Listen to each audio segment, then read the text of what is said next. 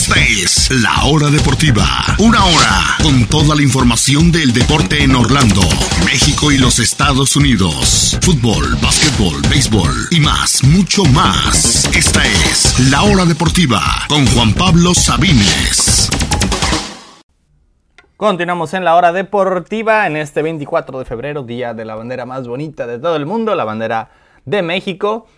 Hablemos de la Champions League, si les parece, mis amigas y amigos. Ayer hablamos, perdón, vamos a hablar primero de los partidos de ayer y eh, después de los que acaban de terminar hace unos minutitos. Hablemos, bueno, a ver, ayer hubo dos partidos. Uno parecía ser más entretenido, más disputado, pero en realidad fue, eh, vaya, tácticamente interesante, como diría el Picolín, en otras palabras, aburrido. El otro, a los 40 minutos ya estaba finiquitado todo, ya era una cáscara. Hablemos primero del Atlético de Madrid frente a Chelsea.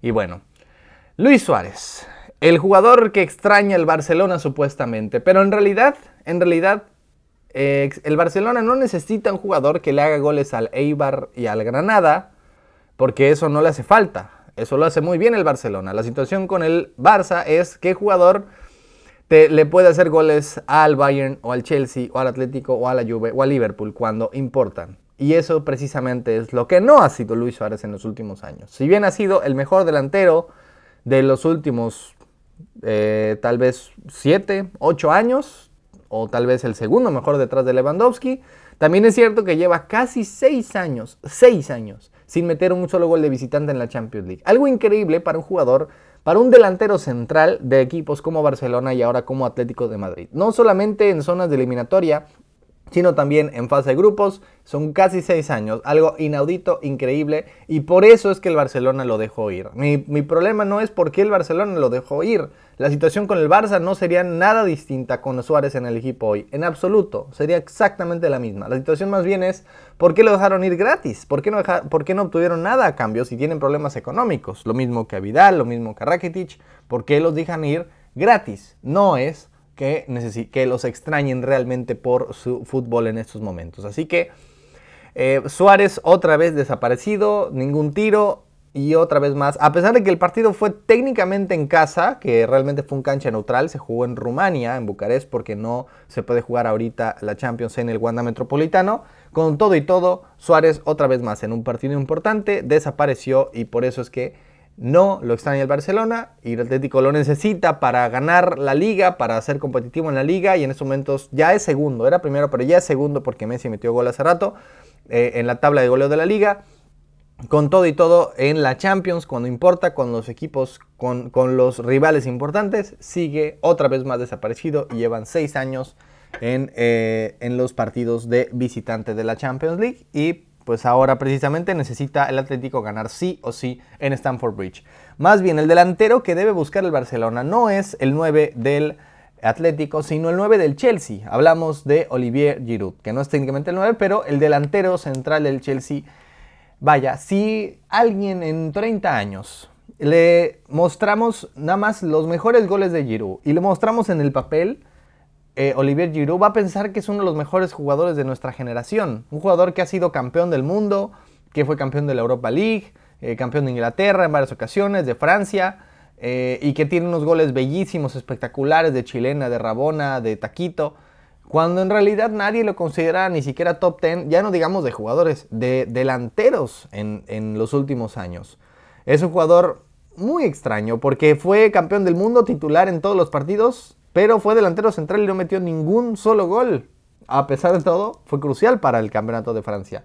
Un delantero que, eh, insisto, lo han dejado ir gratis, que este verano mismo saldría gratis, pero que mete unos goles espectaculares. Y que el Chelsea, con todo y la delantera de Werner, de Mount, de Abraham, él es el jugador que tiene más goles y es también fundamental. Tanto para Lampard lo fue como ahora lo está haciendo para Tuchel. Y ayer fue el jugador del partido y se metió otro golazo, otra pincelada de las que tiene varias en su carrera. Un, gol, un golazo de chilena que es totalmente válido, por cierto, porque si bien estaba en posición de fuera de lugar, viene de un pase de un defensor y por ello es que es totalmente válido. Vaya, Olivier Giroud es el jugador que necesita el Barcelona. ¿Por qué?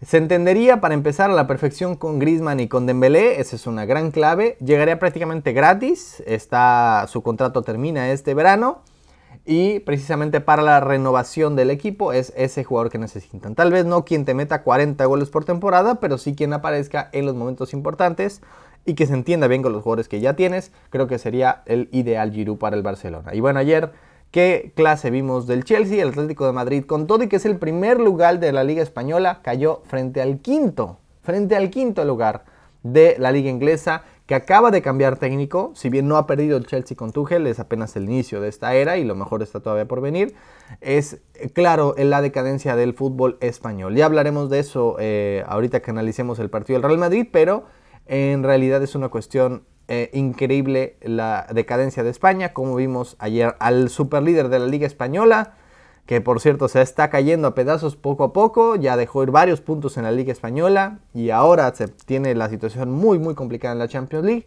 caer ante un equipo que no es ni cerca el mejor de la Liga Inglesa.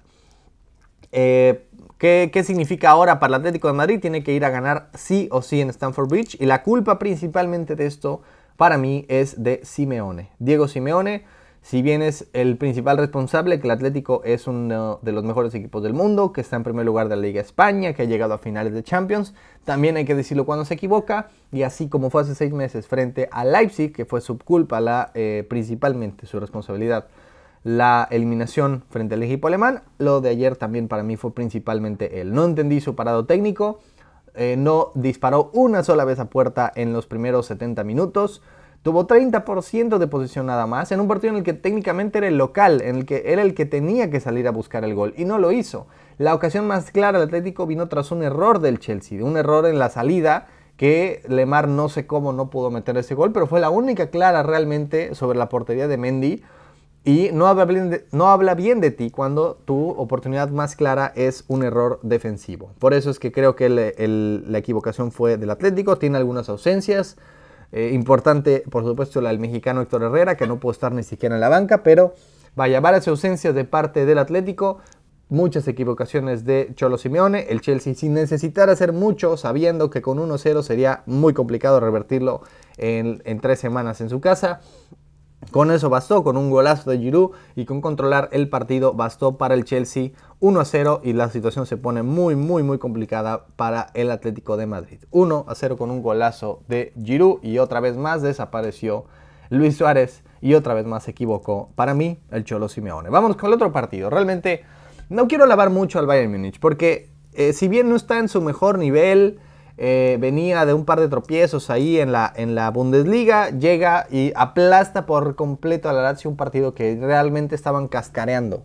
Pero además de todo, si de por sí es muy difícil vencer al Bayern Múnich, tendrías que hacer un partido casi perfecto. Si de por sí es tan complicado, vaya, si te disparas en el pie es literalmente imposible para la Lazio.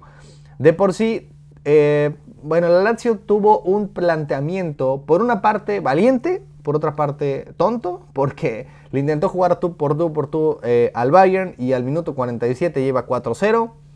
Insisto, tal vez es valiente, tal vez es lo que muchos le, le, pidieron a Tigres en el Mundial de Clubes, pero tal vez el resultado hubiera sido parecido, hubiera sido una goleada, a que si aguantara, mm, por más que no tuviera disparos a portería, creo que fue lo mejor que pudo haber hecho Tigres. Ayer Lazio intentó otra cosa y vemos el resultado final. Pero además de todo, insisto, no quiero darle mucho crédito al Bayern porque la Lazio fue quien se disparó solita en el pie. Primero, el primer gol a los 8 minutos se un, error total de Musakio que le regala totalmente el balón a Robert Lewandowski, lo deja solito frente a la portería de Pepe Reina.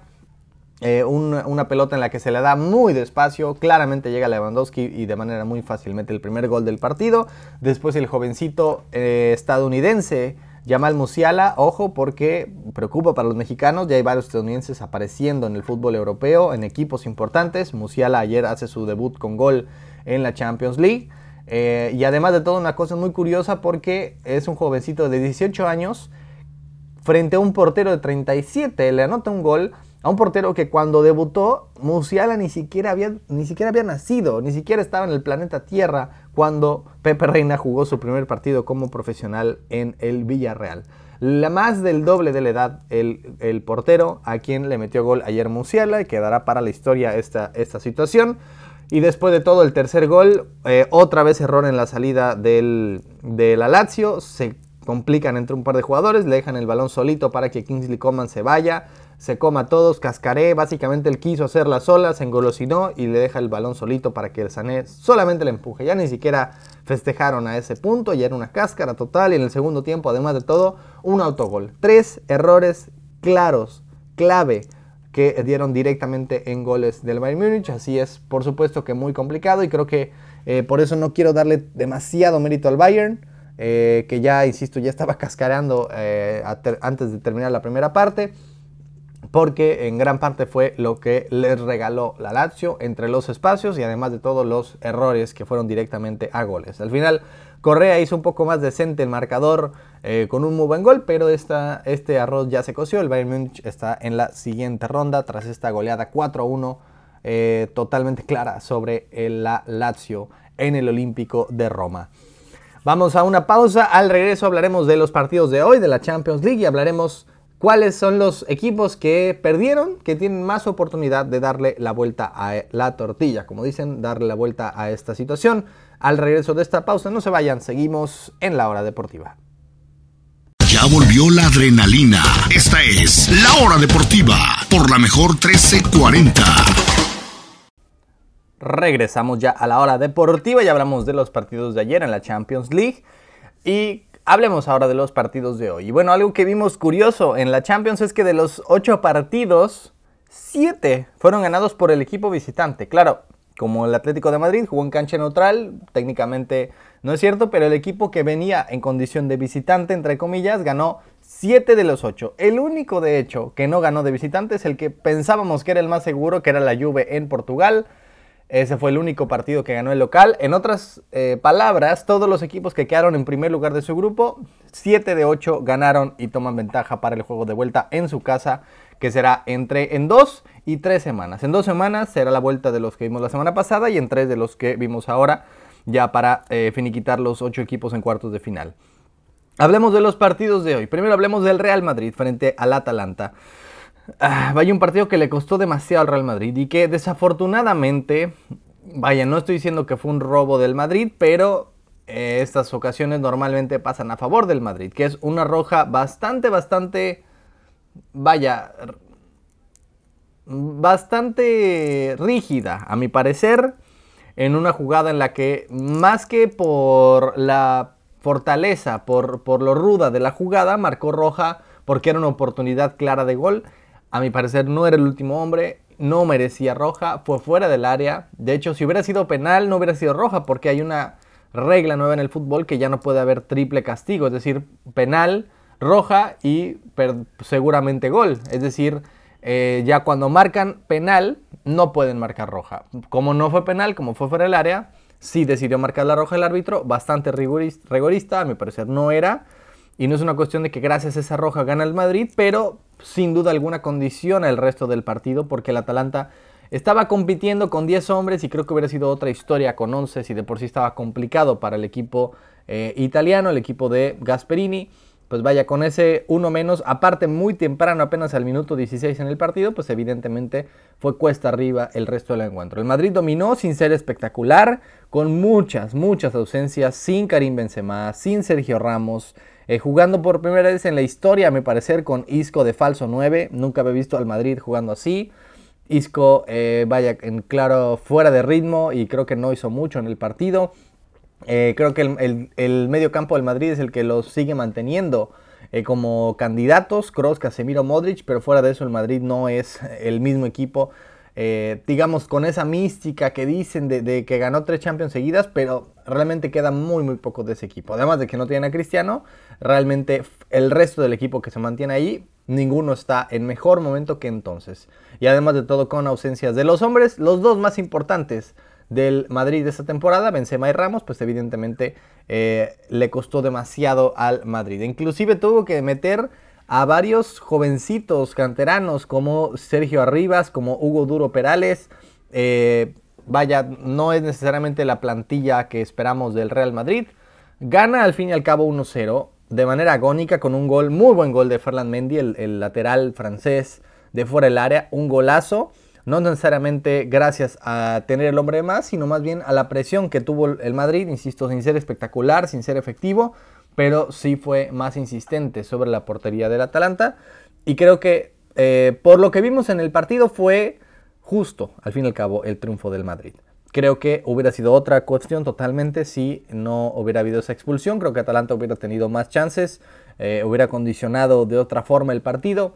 Eh, tristemente así fue, se quedó con uno menos, de manera, insisto, bastante rigorista. Y el Madrid, sin hacer mucho, dominó y con una pincelada de Ferland Mendy, vence al Atalanta de visitante y tiene una ventaja muy, muy cómoda en su regreso a España. Iba a ser el Bernabéu, pero no es el Bernabéu todavía, es la, cancha eh, Alfredo Di Stefano que será el partido en tres, en tres semanas, este duelo entre Madrid y Atalanta. Triste por la Atalanta, que ya de por sí tenía pocas chances, de por sí además menos, eh, menos chances cuando se le fue eh, el Papu Gómez y ahora con esta expulsión pues evidentemente estaba muy complicado. El otro partido, pues vaya, el equipo más enrachado en todo el mundo y que en mejor forma está, el Manchester City, ya logra 19 victorias de manera consecutiva, lo cual es absurdo, no sé, se dice fácil, pero son 19. 19 partidos, todos victorias. Y además 13 de ellos han sido sin recibir gol. Insisto, es algo ridículo, absurdo eh, el hablar de esto. Es la mayor racha para un equipo inglés en la historia. Y entra, se mete al pues bueno, no al estadio del Borussia Mönchengladbach, porque ese también fue en cancha neutral, fue en el Puskas Arena de Budapest, pero se mete técnicamente en condición de visitante y domina con mucha este, facilidad el partido. Vemos simplemente por la diferencia de plantillas es eh, increíble, obviamente lo que, lo que el City es superior al Borussia Mönchengladbach. Nada más les voy a hablar de la banca. Sergio Agüero, Kevin De Bruyne, Ferran Torres, Benjamín Mendy, Riyad Mahrez, Fernandinho, eh, Sinchenko, vaya, John Stones, es un equipo que es muy, muy superior, que inclusive su banca es muy superior a, cualquier equipo que podría armar el Borussia Mönchengladbach. Los goles fueron de Bernardo Silva, que tenía casi dos años sin meter gol en la Champions League, y de Gabriel Jesús eh, ya en la segunda parte. Realmente dominó sin sudar mucho el Manchester City. Insisto, es el equipo con más forma en todo el mundo y esta serie está también prácticamente finiquitada. Así que 7 de los 8 visitantes ganaron. Solamente un local pudo ganar, que ya decíamos fue el Porto la semana pasada. Las vueltas van a ser a partir del 9, 10 de marzo y las siguientes van a ser 16 y 17 de marzo para conocer a los equipos en cuartos de final. Y otra cosa curiosa que vimos es que todos fueron victorias, no hubo un solo empate en todos los partidos que vimos. Por ello, de todos los equipos que perdieron en la ida, vamos a hacer este pequeño ranking. ¿Cuáles están mejor posicionados para darle la vuelta en dos o tres semanas? De todos los ocho equipos que cayeron entre los de la, semana pasada, el Leipzig, el Barça, el Sevilla y la Juve, y los de esta semana, Atlético, Lazio, Atalanta y el Borussia Mönchengladbach. De todos los ocho, vamos a rankearlos entre el más al menos posible para que den la vuelta. Básicamente muchas de estas series, y antes no había visto algo así realmente, que, están casi finiquitadas. Realmente hay poco eh, que analizar para, el, para, la vuelta. Obviamente está abierto eh, cualquier, cualquiera de ellas, como siempre, pero eh, hay varias de ellas que ya las veo finiquitadas o prácticamente finiquitadas. Por eso vamos a hablar de los, el ranking de los menos posible al más posible de los, eh, de los equipos que perdieron la ida. ¿Cuál es el más posible, del menos al más posible que dé la vuelta? El menos posible, el número 8, es la Lazio. Evidentemente no tienen nada que hacer, se dispararon en el pie, perdieron 4 a 1, necesitarían ganar 3, no, meter, mentira, meter 4 goles por lo menos en el Allianz Arena. Eh, les apuesto que no, con mucha confianza que no va a pasar. Eh, la Lazio es el equipo menos posible en darle la vuelta en este partido. Vámonos con el número 7, el Barcelona. Barcelona eh, lo veo muy, muy, muy poco posible. 5% probabilidades. Sabemos que ya hubo una remontada entre estos dos equipos, pero obviamente eran dos equipos muy distintos. Va a regresar Neymar, va a regresar Di María. Probablemente la cuestión no vaya a ponerse mejor para el Barça. Así que lo veo como el número 7 o, en otras palabras, como el segundo menos posible. El número 6, otro que veo casi imposible, el Borussia Mönchengladbach. Ya lo decíamos, perdió 2 a 0 eh, como local, entre comillas. Ahora tiene que viajar al Etihad, a un equipo que prácticamente no ha recibido gol en todo el año. Es el equipo que menos gol ha recibido, no solo de Inglaterra, de todas las cinco grandes ligas de Europa, eh, por mucho. El, el, Manchester City eh, tiene que llegar y meterles por lo menos dos goles. Vaya, es, es una cuestión imposible también para el Borussia Mönchengladbach. El Leipzig es el número 5. También otro equipo alemán que lo veo muy complicado. Tiene que meterse a Anfield. También perdió 2 a 0 de local. Eh, meterse a Anfield, claro, lo, veo, lo pongo más arriba del Mönchengladbach porque Liverpool no está en mejor momento. No lo veo imposible, digamos, ganarle a Liverpool en Anfield. Como tal vez en otra época sí. Pero de que el Liverpool tiene una ventaja muy importante sin duda alguna. Y creo que para entonces también va a recuperar algunos lesionados para dentro de dos semanas. Este mala racha esperemos que para entonces ya haya pasado para Liverpool. Y Leipzig eh, simplemente está, eh, la tiene muy muy complicada. El número 4 es el Atalanta. Eh, solamente es 1-0, así que técnicamente con un 1-0 o bien por un 2-1 podría avanzar la siguiente ronda. La cuestión obviamente es pues que no tiene los jugadores para ello, para darle la vuelta.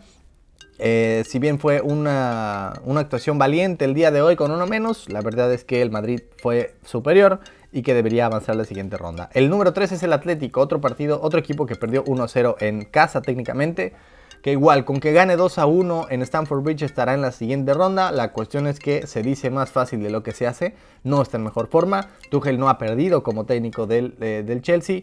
Complicado, no lo descarto, pero se ve difícil, difícil realmente que le dé la vuelta el Atlético de Madrid.